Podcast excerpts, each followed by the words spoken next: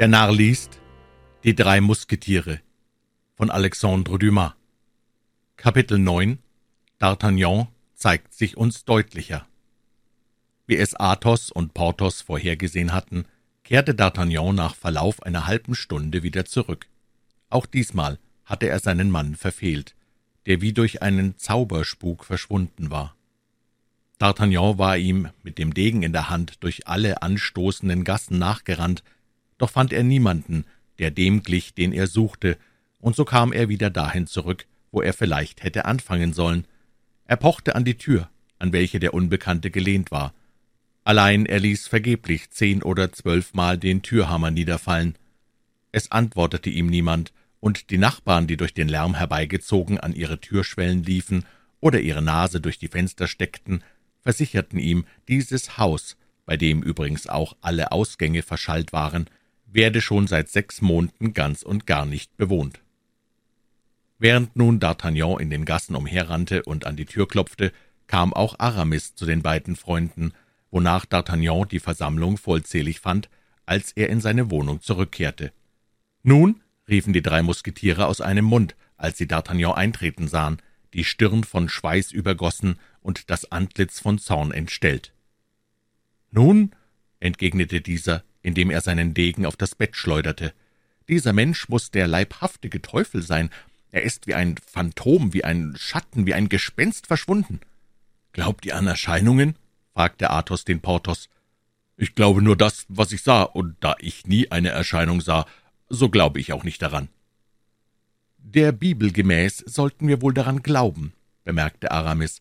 Der Schatten Samuels erschien Saul, und das ist eine Sache, die ich nicht gern bezweifeln mag. Mag dieser Mann nun Mensch oder Teufel, Körper oder Schatten, Wahnbild oder Wirklichkeit sein, so ist er jedenfalls zu meiner Verdammnis geboren, denn durch sein Verschwinden entgeht uns ein vortreffliches Geschäft, meine Freunde, ein Geschäft, wobei hundert Pistolen und vielleicht noch mehr zu gewinnen wären. Wie das? fragten Porthos und Aramis zugleich. Athos hingegen blieb seinem System der Schweigsamkeit getreu und fragte D'Artagnan bloß mit einem Blick. Blanchet, rief D'Artagnan seinem Bedienten zu, der in diesem Moment den Kopf durch die halb geöffnete Tür steckte.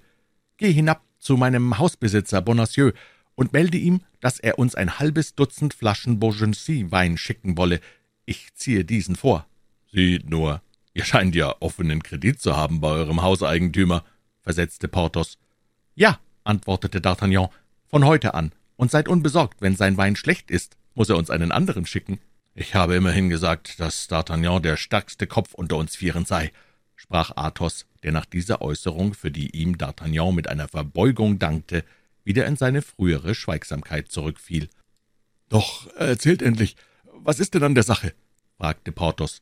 »Ja«, fiel Aramis ein, »vertraut es uns, lieber Freund, falls nicht die Ehre einer Dame dabei im Spiel ist, wo ihr dann besser tätet, das Geheimnis bei euch zu bewahren.« »Seid unbekümmert«, erwiderte D'Artagnan, in dem, was ich euch zu sagen habe, wird niemandes Ehre gefährdet werden.« Somit erzählte er seinen Freunden Wort für Wort, was sich zwischen ihm und seinem Hauswirt begeben hatte. »Eure Angelegenheit steht nicht schlecht«, sagte Athos, nachdem er den Wein als Kenner gekostet und mit einem Kopfnicken angedeutet hatte, dass er ihn gut finde. »Aus diesem wackeren Manne ließen sich wohl fünfzig bis sechzig Pistolen abzapfen. Es entsteht jetzt nur die Frage, ob fünfzig oder sechzig Pistolen der Mühe wert sind, dass sich vier Köpfe darüber zerbrechen. Aber berücksichtigt, rief D'Artagnan, dass bei dieser Geschichte eine Frau beteiligt ist, eine entführte Frau, eine Frau, der man ohne Zweifel gedroht hat, die man vielleicht quält, und das alles, weil sie ihrer Gebieterin treu ist. Gebt acht, D'Artagnan, gebt acht, sagte Aramis. Ihr verseht euch nach meiner Meinung zu sehr in Eifer über das Schicksal der Madame Bonacieux. Das Weib war zu unserem Verderben erschaffen, und von ihm kommt all unser Elend her.« Athos faltete auf diese Sentenz des Aramis die Stirn und biss sich in die Lippen. »Ich beunruhige mich ganz und gar nicht wegen Madame Bonacieux«, versetzte D'Artagnan, »sondern wegen der Königin, die der König verlässt, die der Kardinal verfolgt und welche die Köpfe ihrer Freunde einen nach dem anderen fallen sieht.« »Warum liebt sie auch das, was wir am meisten in der Welt hassen, die Spanier und die Engländer. Spanien ist ihr Vaterland, antwortete D'Artagnan. »Und so ist es ganz einfach, dass sie die Spanier liebt. Und was den zweiten Vorwurf betrifft, den ihr ihr macht, so habe ich gehört, dass sie nicht die Engländer liebt, sondern einen Engländer.« »Ha, meiner treu«, rief Athos, »ich muss gestehen, dieser Engländer ist so ganz würdig, geliebt zu werden.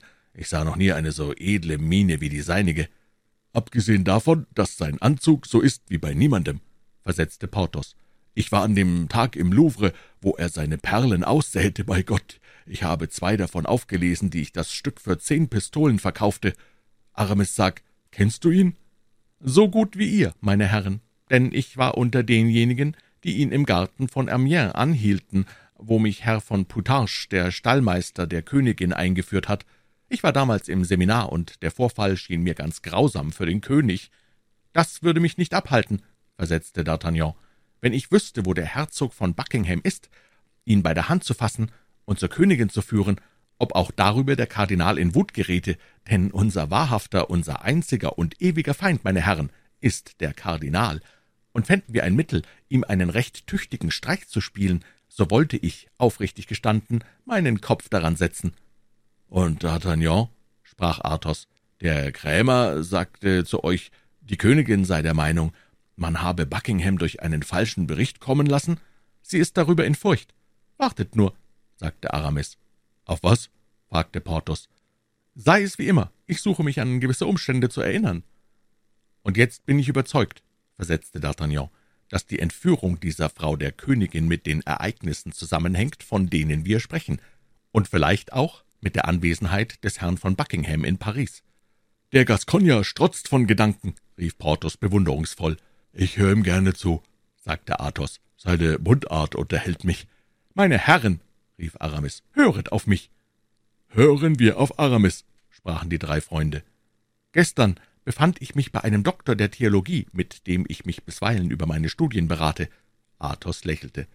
»Er hat eine abgelegene Wohnung«, fuhr Aramis fort. »Sein Geschmack und seine Beschäftigung verlangt das. Nun, im Augenblick, als ich von ihm wegging...« Hier hielt Aramis inne. »Nun?« fragten seine Zuhörer.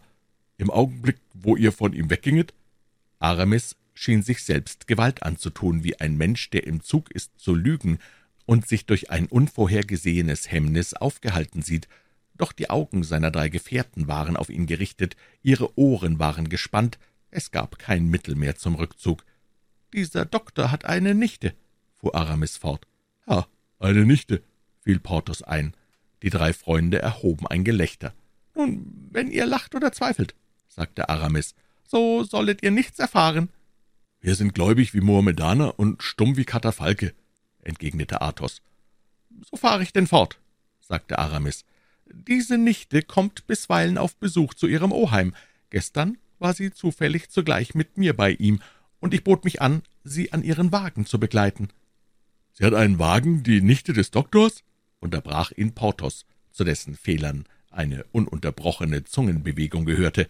»Eine hübsche Bekanntschaft, mein Freund.« »Porthos«, versetzte Aramis, »ich habe gegen euch schon öfter bemerkt, dass ihr sehr unbescheiden seid und dass euch das bei den Frauen schadet. Meine Herren, meine Herren«, rief D'Artagnan, der das Abenteuer schon durchblickte, »die Sache ist ernst. Suchen wir uns daher womöglich aller Scherze zu enthalten. Nun, Aramis, da kommt auf einmal ein großer brauner Mann mit edelmännischen Manieren, nun so von der Art des eurigen D'Artagnan. Vielleicht derselbe? sprach dieser. Das ist möglich, fuhr Aramis fort. Er trat mir nahe, begleitet von fünf bis sechs Männern, die ihm auf zehn Schritte nachfolgten, und sprach zu mir ganz artig. Herr Herzog und Sie, Madame, indem er sich zu der Dame wandte, die ich am Arme führte. Die Nichte des Doktors. Still doch, Porthos, sagte Athos. Ihr seid unerträglich beliebt es, in diesen Wagen zu steigen, und zwar ohne den geringsten Widerstand zu versuchen, ohne das mindeste Geräusch. Er hat euch für Buckingham gehalten, sagte D'Artagnan. So glaube ich, erwiderte Aramis. Allein diese Dame? fragte Porthos. Er hielt sie für die Königin, versetzte D'Artagnan. Allerdings, antwortete Aramis. Der Gascogner ist ein Teufelsmensch, rief Athos. Nichts entschlüpft ihm. Es ist wahr, sagte Porthos, dass Aramis etwas von der Gestalt des schönen Herzogs hat. Indes scheint mir die Musketieruniform. Ich hatte einen sehr großen Mantel, sagte Aramis. Im Monat Julius, Teufel, rief Porthos. »Fürchtet etwa der Doktor, dass man dich erkenne?« »Ich begreife nun«, sagte Athos, »dass sich der Spion durch das Benehmen und die Haltung blenden ließ. Allein das Gesicht...« »Ich trug einen großen Hut«, versetzte Aramis. »Oh mein Gott«, rief Porthos, »was sind das für Vorsichtsmaßregeln, um Theologie zu studieren?« »Meine Herren, meine Herren«, rief D'Artagnan, »verlieren wir doch die Zeit nicht mit Geschwätz. Zerstreuen wir uns, um die Frau des Krämers auszuwittern. Das ist der Schlüssel der Intrige.« »Eine Frau von so niedrigem Stande? Was glaubt ihr denn, D'Artagnan?« sagte Porthos verächtlich den Mund verziehend. »Sie ist die Pate des Delaporte, des vertrauten Dieners der Königin. Habe ich euch das nicht gesagt, meine Herren? Und vielleicht lag es auch im Plan Ihrer Majestät, dass sie diesmal so tief unten Schutz suchte. Die hohen Köpfe erblickt man von weitem, und der Kardinal hat ein scharfes Auge.« »Nun«, sagte Porthos, »stellt dem Krämer fürs Erste einen Preis, einen, einen guten Preis.« »Das ist nicht nötig«, erwiderte D'Artagnan, »denn ich glaube, wenn er nicht bezahlt, so werden wir von einer anderen Seite bezahlt.« In diesem Moment erschallte von der Treppe ein Geräusch von Tritten. Die Tür ging knarrend auf, und der unglückliche Krämer stürzte in das Zimmer, wo man Rat hielt. »Ach, meine Herren«, schrie er, »rettet mich in des Himmels Namen, rettet mich! Vier Männer kamen, um mich zu verhaften, oh rettet, errettet mich!« Porthos und Aramis erhoben sich. »Einen Augenblick«, rief D'Artagnan, indem er ihnen ein Zeichen gab, die halbgezogenen Klingen wieder in die Scheide zu stecken. »Hier bedarf es nicht des Mutes, wohl aber der Klugheit.« »Indes«, rief Porthos, »wir lassen nicht...« »Ihr lasset D'Artagnan gewähren«, sagte Athos. »Er ist, ich wiederhole es, der Gescheiteste von uns, und ich für meinen Teil erkläre, dass ich ihm gehorche. D'Artagnan, mach nun, was du willst.« In diesem Moment zeigten sich die vier Wachsoldaten an der Tür des Vorgemachs. Als sie aber vier Musketiere mit dem Degen an der Seite erblickten, nahmen sie Anstand, vorzudringen. »Kommt herein, meine Herren, kommt herein«, rief D'Artagnan. »Ihr seid hier in meiner Wohnung, und wir sind alle getreue Diener des Königs und des Herrn Kardinals.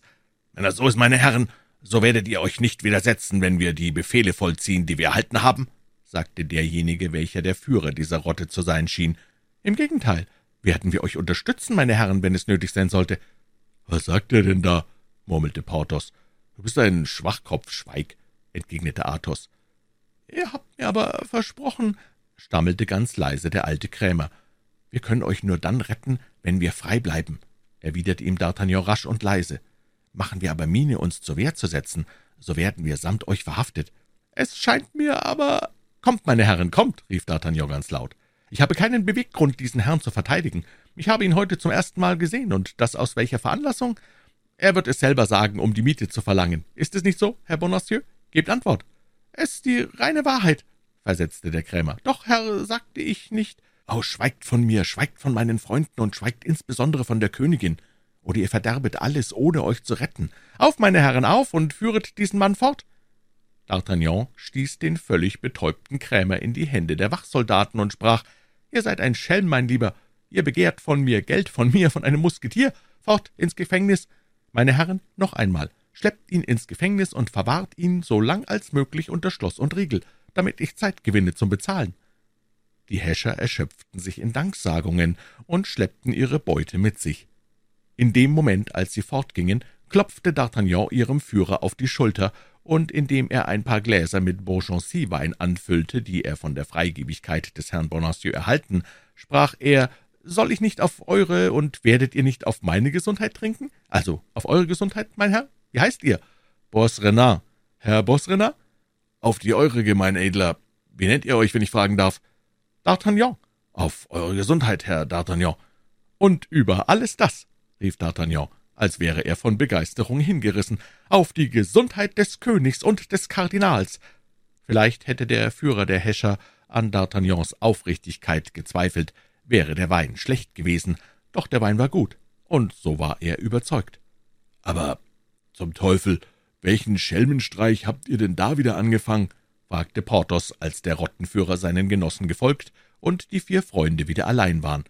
»Pfui doch, vier Musketiere lassen einen Unglücklichen, der um Hilfe fleht, in ihrer Mitte verhaften. Ein Edelmann trinkt mit einem Häscher.« »Porthos«, versetzte Aramis, »es hat dir bereits Athos gesagt, dass du ein Schwachkopf bist, und ich trete seiner Meinung bei. D'Artagnan, du bist ein großer Mann, und kommst du einmal an den Platz des Herrn von Treville, so bitte ich dich um deine Verwendung zur Erlangung einer Abtei.« »Ei, doch, ich bin ganz verwirrt«, sprach Porthos. »Da ihr das gut heißt, was D'Artagnan getan hat.« »Bei Gott, das glaube ich auch«, versetzte Athos. »Ich billige nicht bloß, was er getan hat, sondern wünsche ihm auch Glück.« »Und jetzt, meine Herren«, sagte D'Artagnan, ohne es der Mühe wert zu finden, Porthos sein Benehmen zu erklären, »alle für einen und einer für alle, nicht wahr? Das ist unser Losungswort.« »Indes«, sagte Porthos, »strecke die Hand aus und schwöre«, riefen alle zugleich, Athos und Aramis. Überwältigt durch das Beispiel und leise grollend, streckte Porthos die Hand aus, und die vier Freunde wiederholten mit einer Stimme die Formel, die ihnen D'Artagnan vorsagte. Alle für einen und einer für alle.